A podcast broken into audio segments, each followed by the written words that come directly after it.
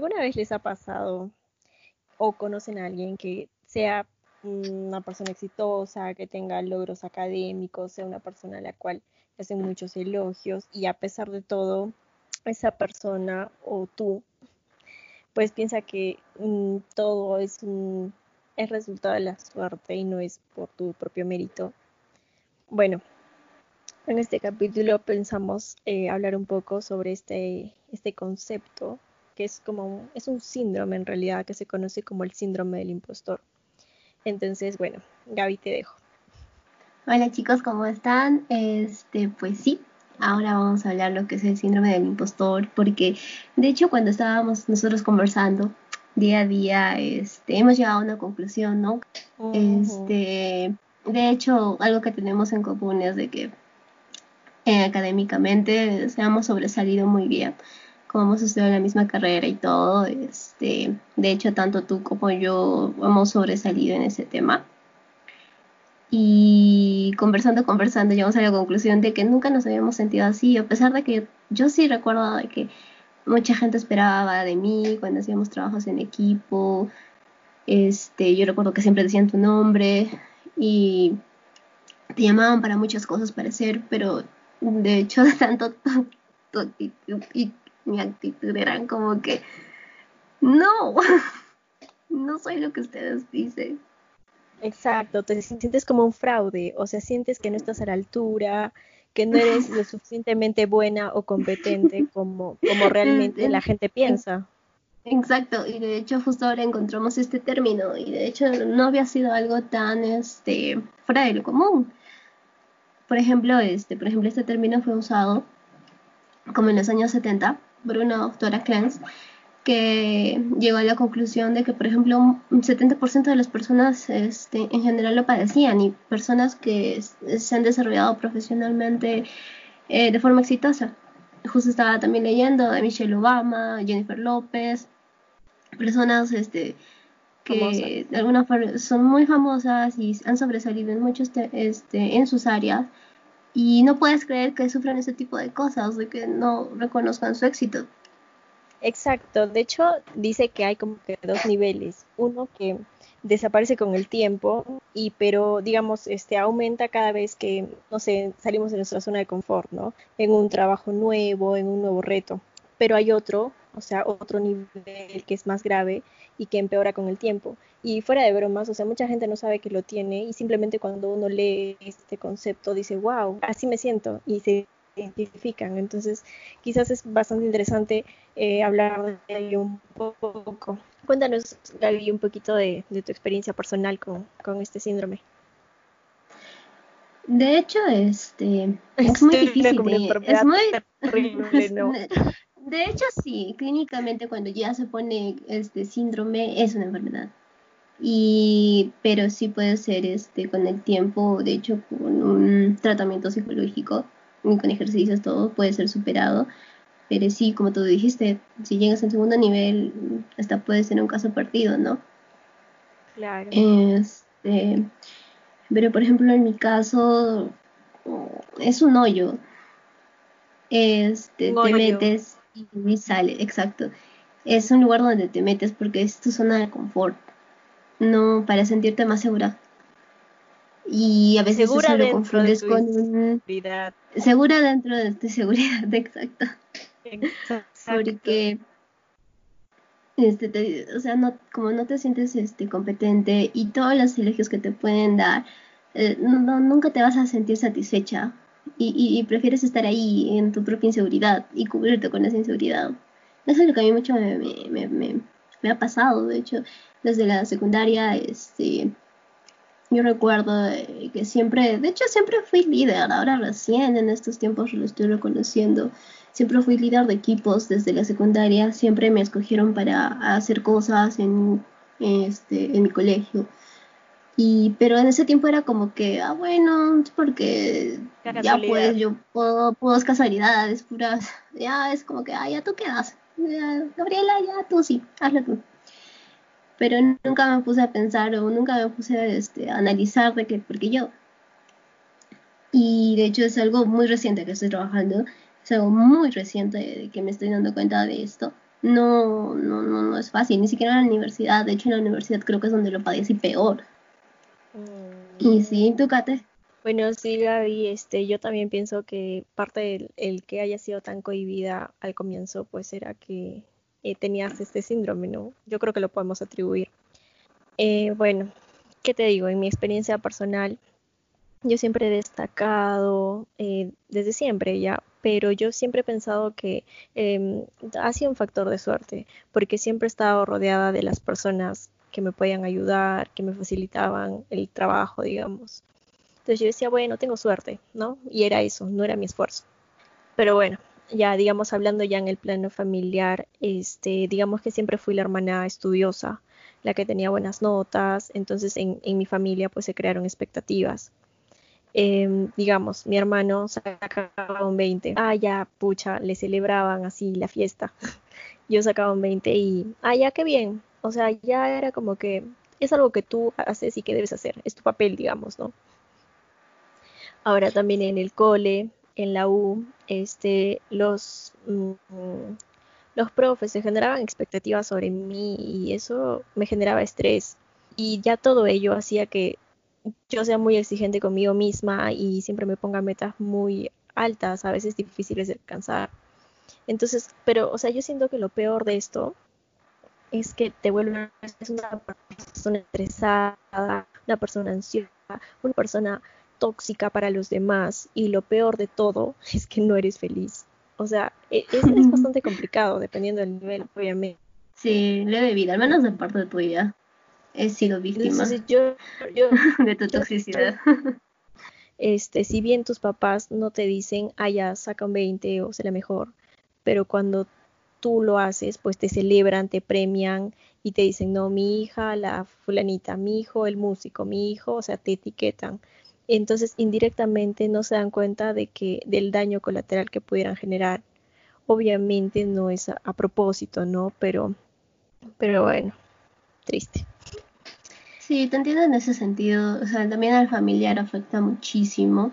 De hecho, hecho sería el primer factor en tu desenvolvimiento, ¿no? cuando estás con las demás personas en lo social. Y a mí, la verdad, también me pasó algo así lo mismo. Este, en mi entorno familiar siempre decía, sea lo que seas, tienes que ser la mejor. O sea, yo me encantaba de que siempre me apoyaban en cada decisión que tomaba, por más loca que sea, pero tenía que ser la mejor. No me decían de que puedes fallar. No, no tenías opción. Y de hecho yo recuerdo muy bien ciertos aspectos en, tanto en colegio como en la bueno en la universidad no tanto, pero sobre todo en toda mi etapa del colegio, este que me enojaban cuando yo jalaba o, se preocupaban muchísimo cuando Sí, eh, más en la primaria me reñían, pero en la secundaria era como que se preocupaban mucho. Este, generaba mucha preocupación de que sí, porque jalaba un curso o, porque sacaba muy malas notas, este, y, y, y, de hecho, este, por ejemplo, en mi caso era porque mi mamá trabajaba todo el día, yo no quería ser un estorbo para mi mamá. Entonces, este, yo decía, mm, hago mis tareas, me saco muy buenas notas, no me porto bien en el colegio y, y de hecho, este, estaba mi, o sea, en el mismo colegio desde primaria hasta secundaria, este, los profesores siempre hablaban muy bien de mí y mi mamá, porque es que en el caso de mi mamá, como era madre soltera, este, por alguna razón en los colegios religiosos, este, que les tienen más consideración o hablan más con esas personas.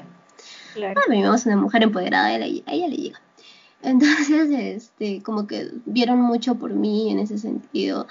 Y como vieron que era, o sea, como era muy buena alumna, de hecho, este, y destacaba en muchas cosas, este, siempre hablaba muy bien de mí y, y eso generaba este, mucha presión porque también mi mamá este, esperaba también eso de mí, o sea, de que no le causara problemas, y que sea siempre una buena alumna y que me portara bien en el colegio, siempre he vivido bajo esa presión. Y siempre he vivido de que es Gaby, no hace problemas. Y de hecho en la universidad eso también me, era, era, mi etiqueta, porque, y, y, y, lo peor de todo, tú también has debido, ah, es porque es Kate, ah, es porque es Gaby. Entonces, si son ellas dos, es, todo está, va a estar bien. Y, y, eso también es muy social y eso no es bueno también para decirles a otras personas, porque es un peso que también te están dando y eso no es justo. O sea, piensa, todos, todos fracasamos, por eso, este, es, no te enseñan, o sea, una bonita frase de hecho que encajaría muy bien en eh, ahora sería, este, a veces ganas, a veces aprendes. No, no, pero no nunca pierdes. Nunca vas a perder, jamás vas a perder, no tienes nada que perder, intentaste algo, pucha, fracasaste, pero no has fracasado, estás aprendiendo, ah, no, no debió ser ese camino, debió ser este camino, y así, y así, y así, o sea, no, y, y, y o sea, tampoco no, ha sido nuestra culpa, pero sí este, las, las expectativas que tienen hacia nosotras. A veces, por ejemplo, yo siento que esas expectativas hacen que en algún punto yo por hacer algo demasiado perfecto, pues postergaba y empieza la procrastinación. O sea, y procrastino porque quiero que salga perfecto, pero eh, a la vez digo, ¿cómo lo hago perfecto? O sea, y a veces hecho es mejor que perfecto. Justo lo hablábamos el otro día. Y, es, ese es un efecto que de hecho que pasó a todo el mundo, porque este, tú aplazas una actividad o algo que quieres hacer por medio de equivocarte, por medio de hacerlo mal. De hecho, es el peor efecto que te puede dar. Eh, y es estresante. Y te quedas estancada. Exacto. Ahora, por ejemplo, en, ese sentido también pasa que uno trabaja, o bueno, a mí me ha pasado, que trabajas demasiado duro por algo, ya sea un trabajo, un proyecto, lo que sea, para justificarte a ti misma o a ti mismo que el éxito que vas a tener o que tienes no se debe a tu talento, sino al trabajo duro que le pones. Y, y eso, y eso no me malinterpretes, ¿ah? porque yo soy fiel creyente de que el esfuerzo siempre supera el talento, pero en este caso lo estamos viendo desde otro ángulo. Lo estamos viendo al revés, o sea, pensamos que el talento es más allá este, del esfuerzo, ¿no? A veces nos comparamos con las demás personas y tú dices, o sea, ¿por qué esa persona tiene más éxito que yo? Y, y, o sea, y no dejas de compararte con las demás personas, con las personas que están teniendo éxito, pero olvidas de que esas personas sean, la verdad es que se han esforzado y no es necesariamente que tengan un talento o, o sean súper inteligentes, de hecho no, simplemente todo es consistencia y esfuerzo. Exacto. Y ahora con mm, toda esta experiencia, este, ¿qué, ¿qué, recomendaciones, digamos, podrías darles a las personas para no caer en esto o superar? Eh, este, en mi caso es este, hacer una cosa a la vez y priorizar tus, Sí, de hecho es priorizar, es priorizar qué quieres hacer tú y por ti. Este, y, y hacer una autorreflexión y hacerte como que un abrazo a ti mismo, de decirte, tú, tú eres capaz, tú puedes hacerlo. No ser tan duro contigo mismo. No ser tan duro contigo mismo y el día que te digan, pucha, eres muy inteligente, decir gracias no, no este, decir, bueno, sí, no es para tanto, no, decir gracias. Es creo que el mejor primer paso. Claro, es sentirte merecedor de ese elogio y creértelo, o sea. Sí, no importa, no importa lo más chiquito que este, hagas, este, es agradecer y disfrutar ese pequeño triunfo, ¿no? Este, no importa, no importa, no importa el tamaño de esa actividad, no, no, no, no, no es, no todos están aquí para descubrir una penicilina. Este, tus pequeños actos valen y lo más importante es que valgan para ti. Claro, yo, yo a todo lo que estás mencionando, de repente podría añadir que eh, reconocer que tu valor, o sea, como persona, como ser humano, es por tu esencia, no es por algo tan pasajero como los logros o el éxito, ¿no? Es, eres tú mismo, tu esencia, tu, no quiero entrar en esos temas, pero tu espíritu, ¿no? Ahora también, este, de repente ponerte metas posibles también, ¿no? O sea, me pongo una meta gigante, obviamente me va a costar alcanzarla, pues, y, y me voy a sentir fracasada, fracasado. Sí, de hecho, una también, este, una de las cosas más importantes es aceptar tus límites, este, ponerte y ser realista, pero sin dejar de soñar, ah, este, sin dejar de soñar, exacto, no, exacto, o sea, podría ser un realista positivo, este, pero conociéndote a ti, sabiendo este, cuáles son tus limitaciones, hasta dónde puedes llegar y pidiendo ayuda, que es lo más importante, porque de hecho hay un cierto, este, también como que un perfil de personas que tal vez no sea el orgullo o, o tal vez, bueno, de hecho debe ser más el orgullo de que te sientes más inútil al preguntar y pedir ayuda.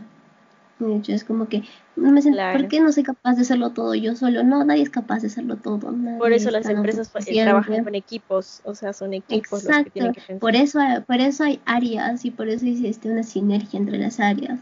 Entonces, este, es buscar eso, buscar este a tu equipo soñado, ponerlo entre comillas, o sea, a tus amigos, a personas que te, te ayudan muchísimo a crecer, reconocer quién te da semillitas y aprender. Exacto. y reconocer que estamos aprendiendo constantemente. Este, eh, yo creo que ahí rescato bastante la objetividad al valorarse, al conocerse a uno mismo, ¿no?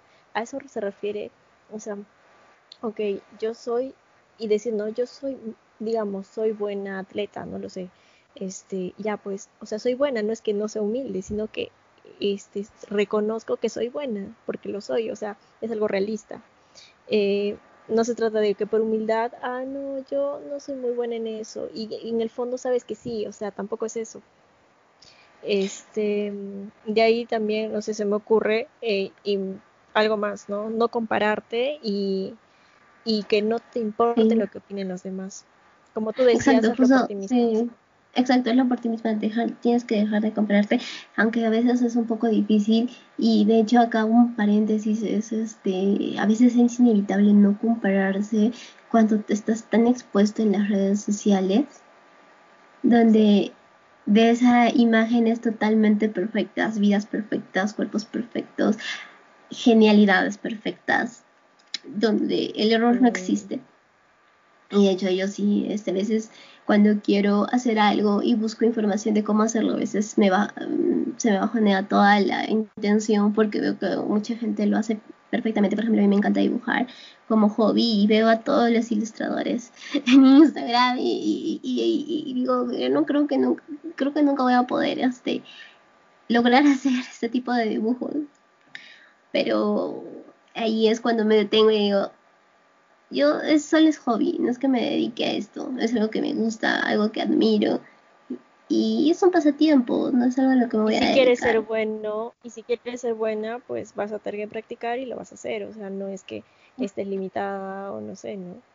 Sí, también bueno, comparándose no es malo, es de hecho el hecho de comparar es de que aprendas y crezcas y, y ver que otras personas hicieron bien para que tú también lo sigas. O sea, no veas comparando como algo imposible, no, no, no idealices la perfección, sino este compara para que tú crezcas y, y, ya y aprendas. Al fin y al cabo, el fin es aprender y aprender para ti. Exacto. Me encanta este tema. fue como sí de, hecho, sí es muy liberador. Y creo que a veces no muchas personas se dan cuenta de un tema tan, tan importante. Y de hecho puede llegar y puede llegar a ser una enfermedad. Y eso es lo más preocupante. Y, más en una sociedad. Tu vida laboral y perjudicar tu bienestar mental, o sea. Es sobre todo el bienestar mental, que estamos en una época donde la depresión está al 100%, 1000% en todo, en todo el mundo y, y las idealizaciones erróneas es, es, es, difícil y sobre todo identificarlo y aceptarlo. Pues sí.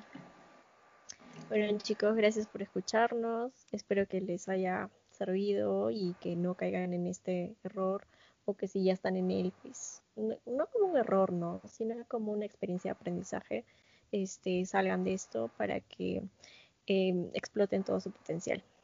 Exacto, y no están, no están solos. 70% de la población lo sufre, pero sí ser conscientes de que es algo que hay que mejorar. Y algo para tu mente liberar.